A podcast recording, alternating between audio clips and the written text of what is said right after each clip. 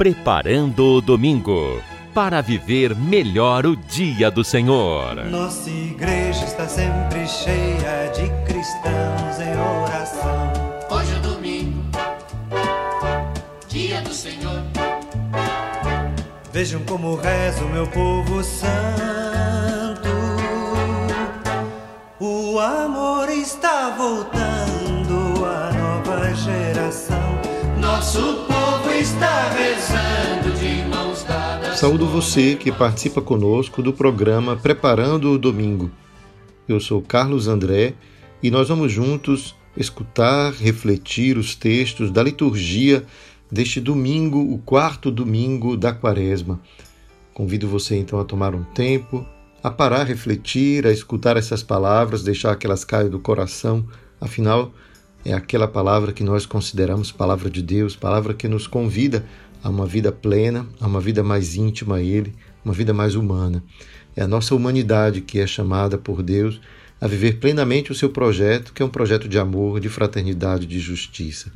Essas palavras bonitas, grandes, que podem parecer até utópicas, distantes quando olhamos a realidade, mas estão tão próximas ao nosso desejo, ao nosso coração, que não podemos não cultivá-las sob pena de perder aquilo que, de que temos de mais precioso dentro de nós, que é a esperança. A esperança de vida, a esperança de que um dia o mundo seja parecido um pouco mais com aquele projeto de Deus ao nos criar a todos, que toda a criação um dia possa se encontrar com o Senhor, o seu Criador. Por isso, nos preparamos para então entrar nesse mistério dessa palavra que nos convida, nos conclama por dentro a refletir, a escutar, a pôr em prática os seus ensinamentos. Façamos então um breve instante de oração, de invocação do Espírito Santo.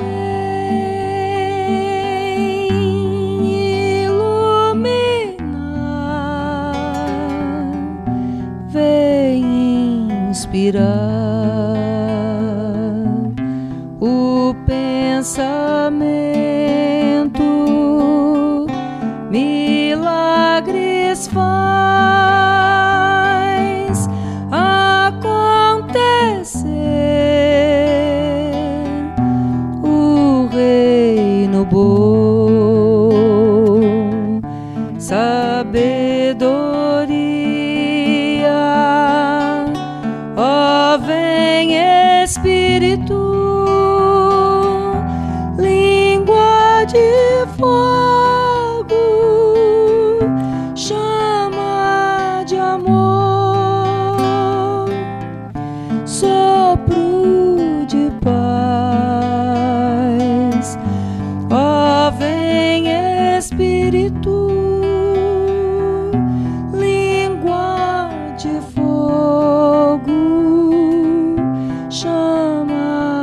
de amor,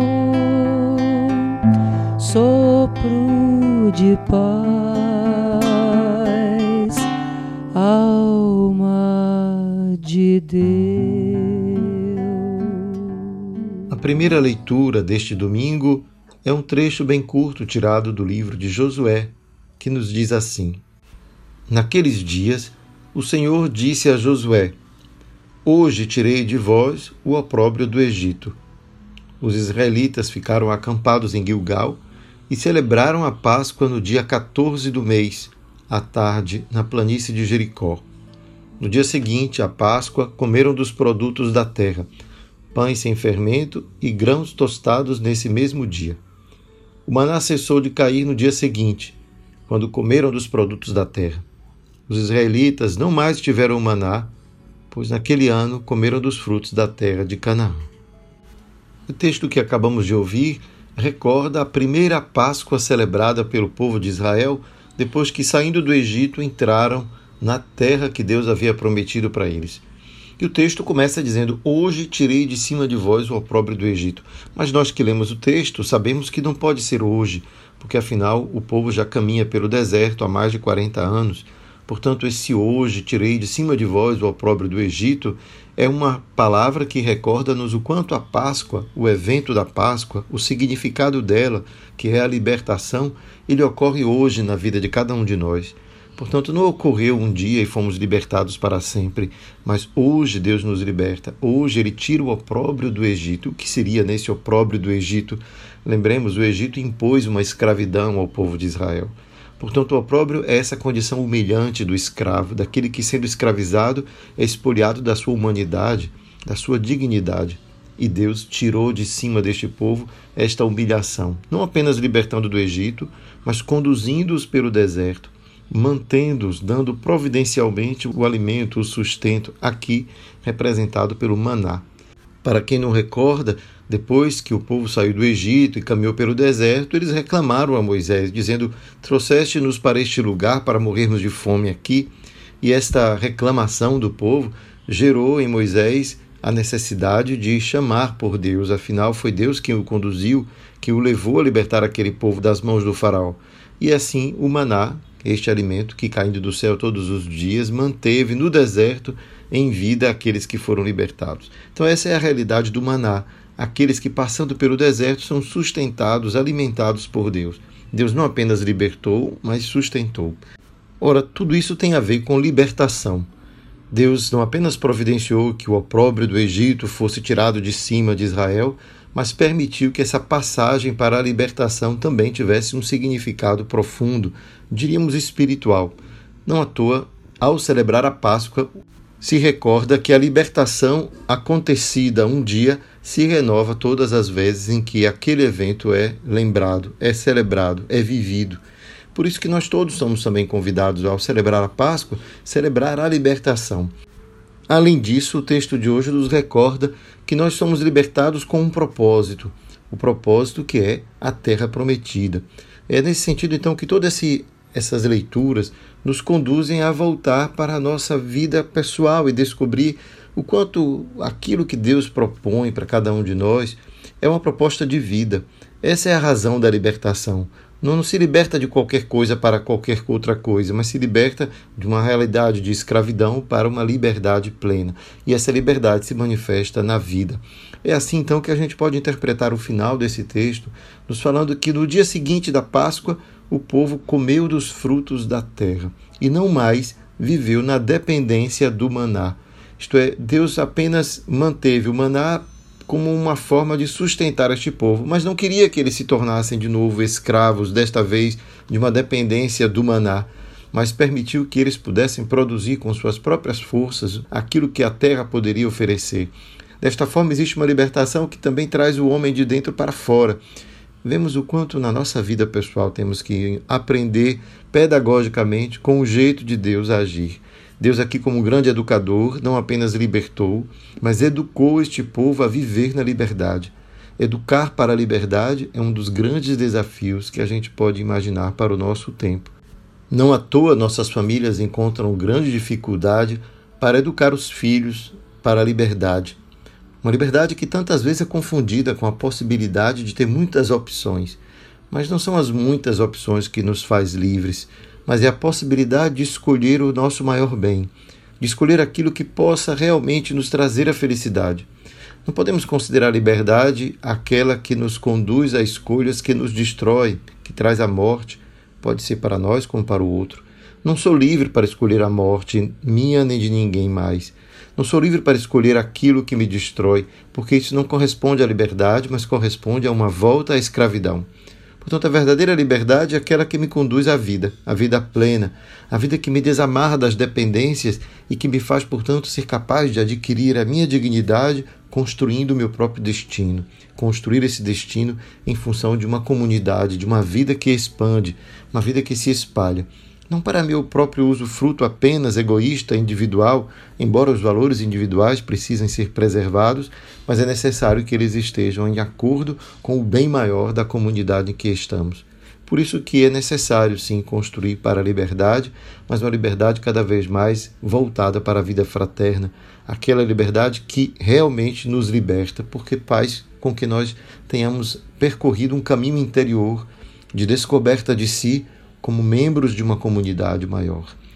Esse caminho de libertação, portanto, é um grande convite às nossas famílias. Neste tempo em que, na campanha da fraternidade, refletimos sobre o valor da educação, esse texto nos mostra o quanto Deus, como um grande educador, não apenas libertou o povo do Egito, mas os conduzindo pelo deserto, dando-lhes o maná, compreendeu o momento de tirar-lhes o maná, porque agora chegou a hora de você construir com suas próprias mãos o seu sustento na terra em que te coloquei, a terra da liberdade, a terra da vida, e assim a terra prometida. Por isso, esse texto de hoje nos fala de reconciliação, mas acima de tudo, nos fala de promessa. É a promessa que nos motiva a nos reconciliar. É talvez por isso que a gente escuta no Salmo esta frase que nos diz: Provai e vede quão suave é o Senhor, quão suave é a educação que Deus nos oferece, quanto Deus nos educa como um pai que conhece o caminho da liberdade, que quer permitir que os seus filhos cresçam neste caminho. Não quer permitir que os seus filhos cresçam na dependência deles, que estejam constantemente dependendo dos pais eternamente, mas sonha com o dia em que eles terão conquistado esta terra da liberdade, da vida e do amor, que é a terra prometida por Deus, e poderão assim também trilhar o próprio caminho. É assim então que a gente pode louvar a Deus, agradecer. Bendirei o Senhor Deus em todo o tempo, diz o Salmo. Seu louvor estará sempre em minha boca. Minha alma se gloria no Senhor. Que ouçam os humildes e se alegrem. A gente pode muito bem, o quanto um salmo como esse não pode ser senão gritado como um gesto de alegria, de entusiasmo, de emoção, por reconhecer este Pai amoroso. É assim como também poderíamos dizer como cada um de nós, filhos, gostaríamos todos de termos tido pais assim. Benditos os que tiveram esta chance. E como é penosa a vida dos que não descobriram na relação com seus pais uma relação libertadora. É por isso então que precisamos ter Deus como modelo, modelo de educador, para nos ajudar a nos educar é, interiormente, cada um de nós, a nos libertar através dessas palavras espirituais que recebemos, para que sejamos também educadores de outros à luz sobre o modelo daquela educação que recebemos de Deus que nos libertou e, acima de tudo, libertou-nos de nós mesmos. Né? Eu gosto muito de pensar assim: que Deus nos liberta de nós mesmos, das nossas tendências egoístas, de um individualismo que nos fecha em nossas próprias necessidades e nunca vemos as necessidades dos outros. Esse individualismo que nos, nos torna escravos de uma felicidade que não é nunca alcançável, porque ela não é uma felicidade para este tempo. Não é? Temos uma felicidade que temos que compartilhar para experimentá-la. E quando não descobrimos este valor do compartilhamento para vivermos felizes, é claro, vivemos sempre na angústia, no sofrimento, porque é uma liberdade que não nos permite essa felicidade inalcançável. Então existe uma felicidade agora, nos limites do possível do humano, mas que é palpável, que é visível aos nossos olhos quando compreendemos esse processo educador de Deus que nos liberta constantemente, nos convida à libertação. É por isso que essa libertação precisa ser pautada sobre elementos concretos do dia a dia, não é? É ali então que a gente ouve essa última frase, o último versículo do Salmo, que diz: Este infeliz gritou a Deus e foi ouvido, e o Senhor o libertou de toda angústia. Isto é, a libertação de Deus é uma libertação das nossas angústias, acima de tudo. Porque essas são as angústias que nos paralisam, né? Aqueles medos, inseguranças, dúvidas, tudo aquilo que foram, quem sabe, as mágoas, as tristezas, os ressentimentos, às vezes em que fomos passados para trás, o amor que não foi retribuído, é aquela ingratidão que nos feriu, e tudo isso são angústias que nos aprisionam. O Senhor, aquele que nos liberta de toda angústia. É assim então a obra de reconciliação, aquela de Deus sobre nós. Não à toa, São Paulo, no texto de hoje, vai nos falar de reconciliação. E o texto fala disso, de uma reconciliação que São Paulo também está operando junto com a sua comunidade que não havia compreendido o seu ministério, o caluniou, e ele está ali tentando reconstituir esses laços e colocando Cristo como fundamento dessa reconciliação. E ele diz assim: Irmão, se alguém está em Cristo, é uma criatura nova. Essa é a primeira condição da reconciliação, não é? Se alguém está em Cristo, é uma criatura nova. Não podemos querer nos reconciliar permanecendo iguais os mesmos. O mundo velho desapareceu, tudo agora é novo e tudo vem de Deus. Essa é a grande maravilha da Páscoa porque Cristo, que por Cristo nos reconciliou consigo, e tudo vem de Deus, que por Cristo nos reconciliou consigo e nos confiou o ministério da reconciliação. Com efeito, em Cristo, Deus reconciliou o mundo consigo, não imputando aos homens as suas faltas, e colocando em nós a palavra da reconciliação. Quantas vezes a reconciliação volta nessa frase de Paulo, nesse pequeno texto? Somos, pois, embaixadores de Cristo. E é Deus mesmo que exorta através de nós, São Paulo nos dizendo, em nome de Cristo, olha a palavra de autoridade, nós vos suplicamos, deixai-vos reconciliar com Deus. Deixai-vos reconciliar com Deus. Aquele que não cometeu nenhum pecado, Jesus, Deus o fez pecado por nós, isto é, o fez, o tratou como se fosse um pecador. Não é que ele é pecador, mas Deus tratou Jesus como se ele fosse um pecador, permitiu que a dor, o sofrimento, as culpas do mundo inteiro caíssem sobre ele, para que nele nos tornemos justiça de Deus. Fomos reconciliados. Essa é a grande palavra da Páscoa. A palavra é uma reconciliação.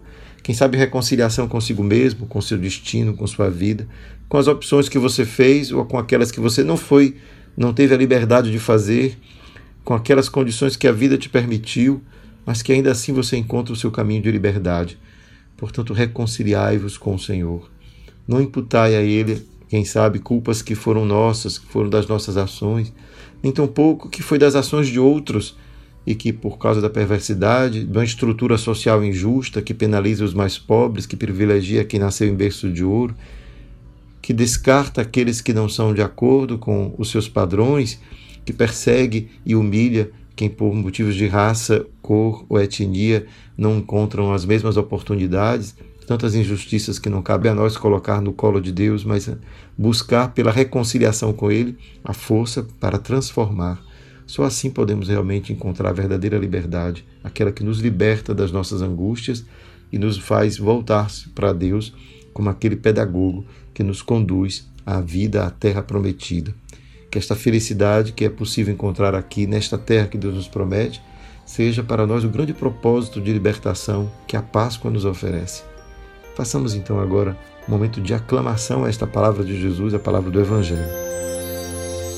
Louvor a vós, ó Cristo, Rei da eterna glória.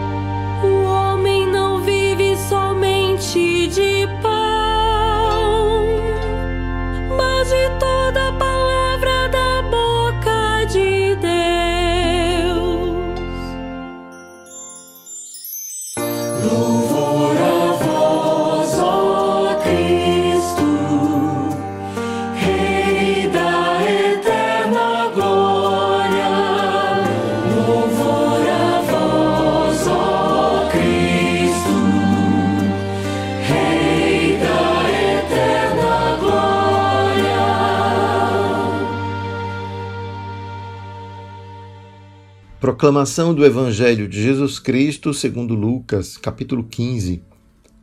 Naquele tempo, os publicanos e pecadores aproximavam-se de Jesus para o escutar. Os fariseus, porém, e os mestres da lei criticavam Jesus.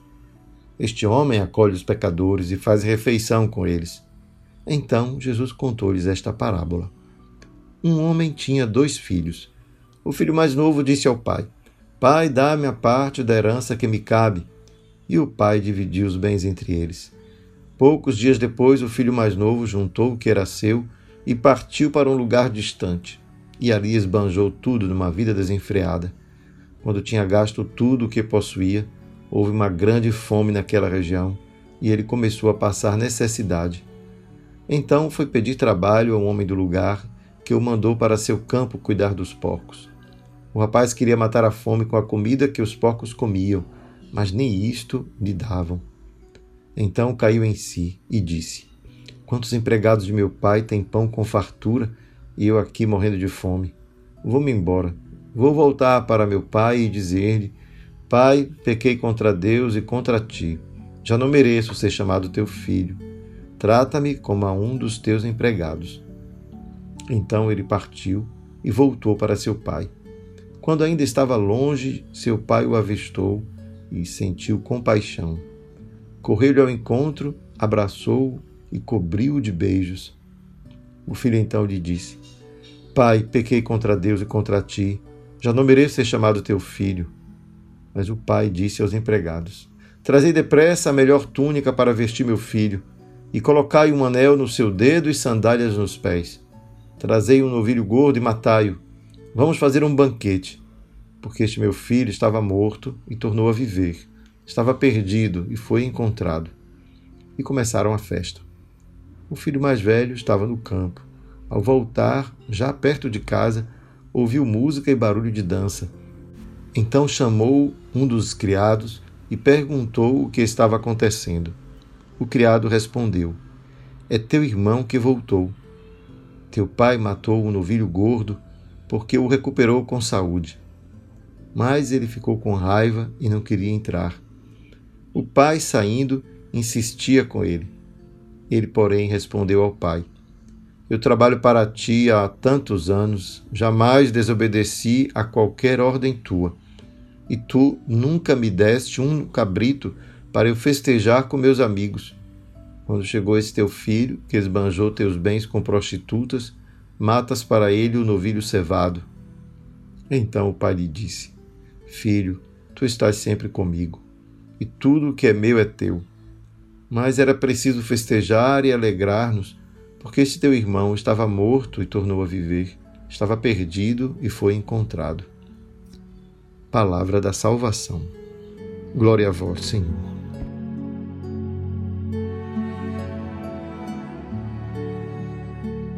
O Evangelho de hoje é uma obra-prima da literatura religiosa. Lucas nos oferece uma parábola em que Jesus nos fala claramente do significado da reconciliação. Quem de nós jamais ouviu falar esta parábola? Pouca gente. São tantas obras de arte que ela é representada, onde o filho pródigo é apresentado ali aos pés do seu pai ou em tantas outras formas, para refletir aquela condição fundamental da vida humana, a reconciliação. O quanto é importante se reconciliar.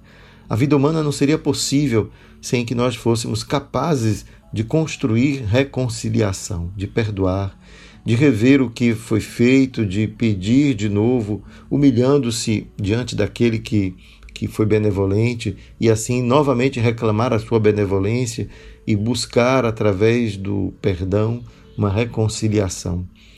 Esse evangelho ele dá tempo e dá margem para tantas reflexões que cada um de nós poderia se encontrar em algum momento dentro dele.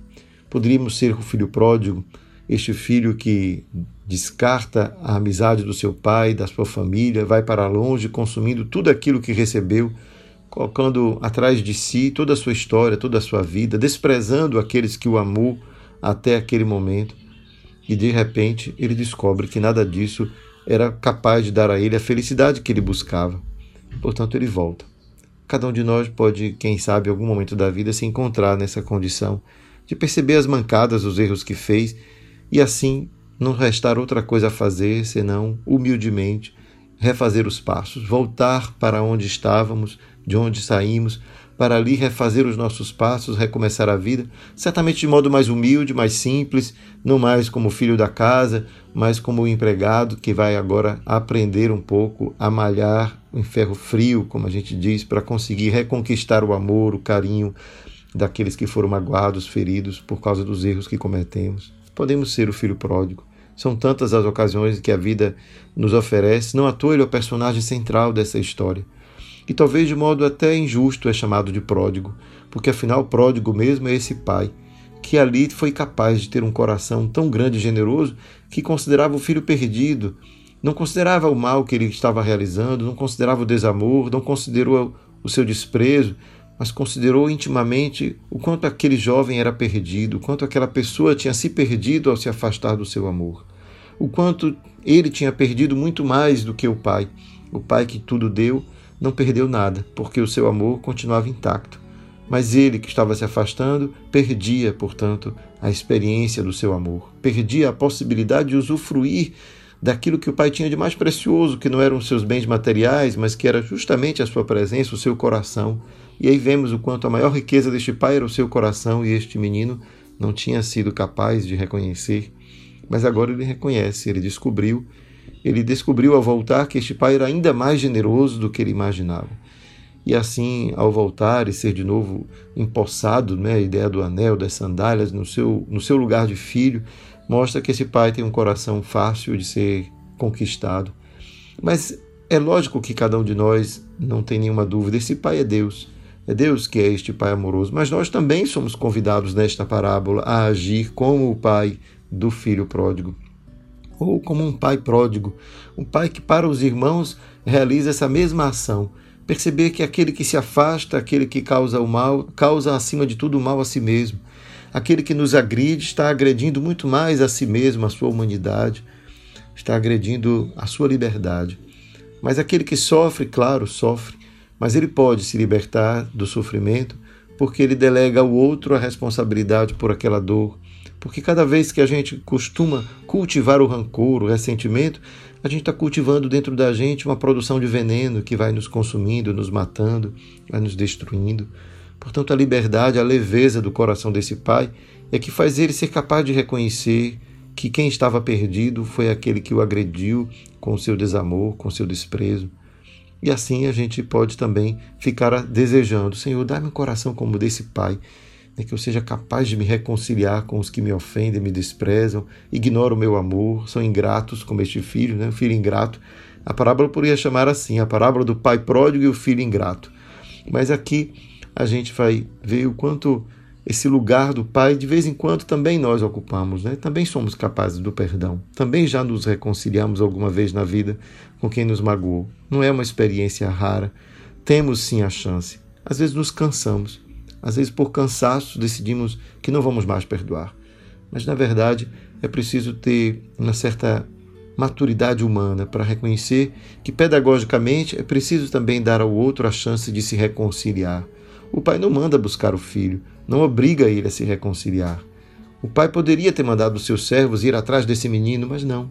O pai esperou o momento em que ele mesmo teria sido já provado pelo sofrimento, a necessidade de buscar a reconciliação e o perdão. Então o pai estava aberto, manteve o coração livre, mas foi generoso.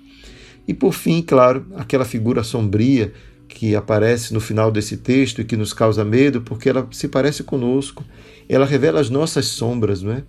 Se olharmos bem, todos nós somos um pouco o segundo filho.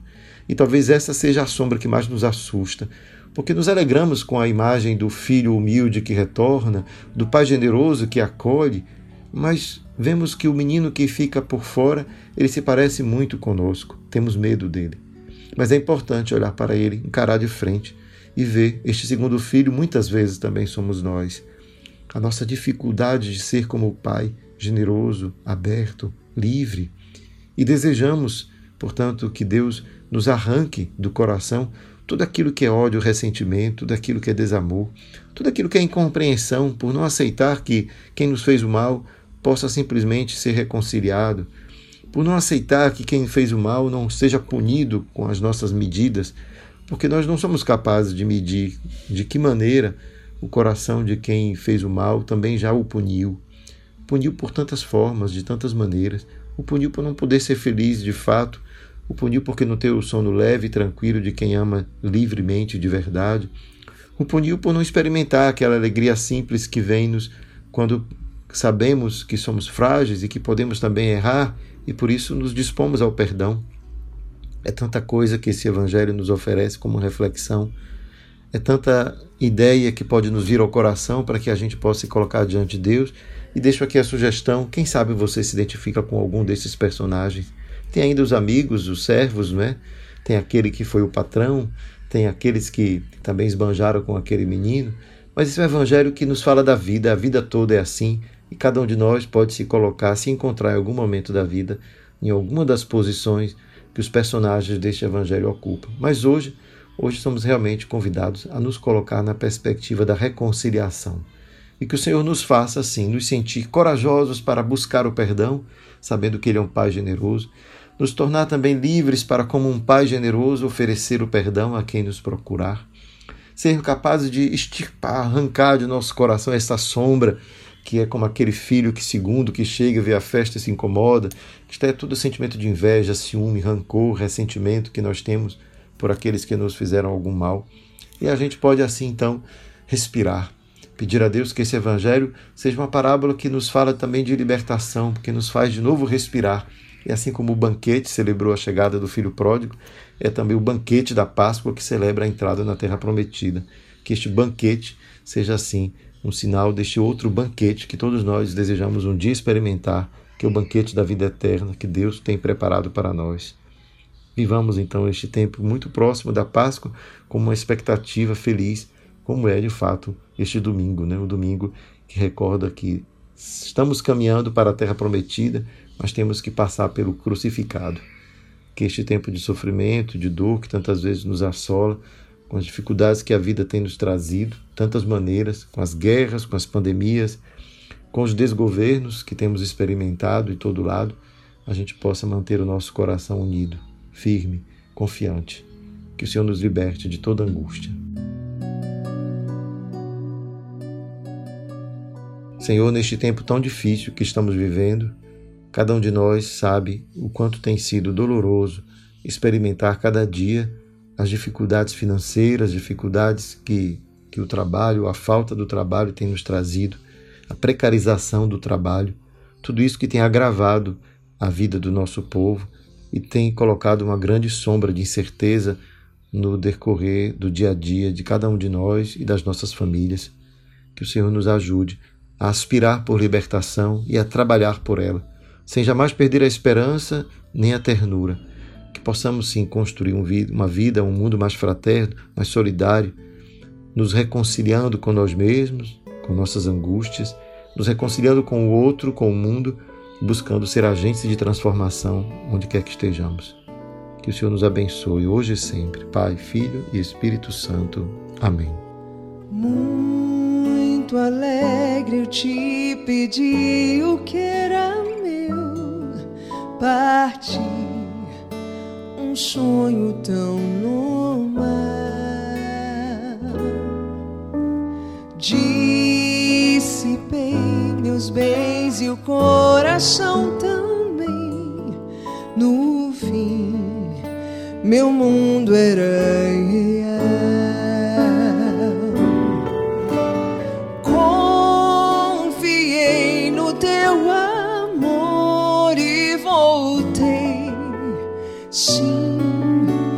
aqui é o meu lugar. Eu gastei teus bens, oh Pai, e te dou este pranto em minhas mãos.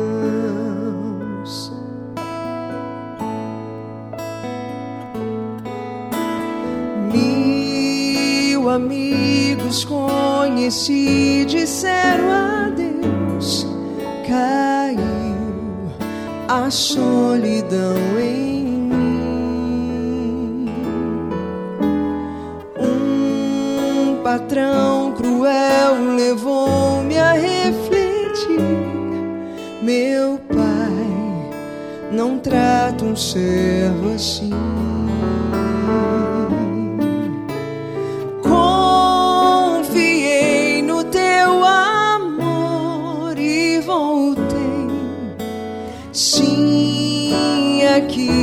O meu lugar. Eu gastei teus bens, oh Pai, e te dou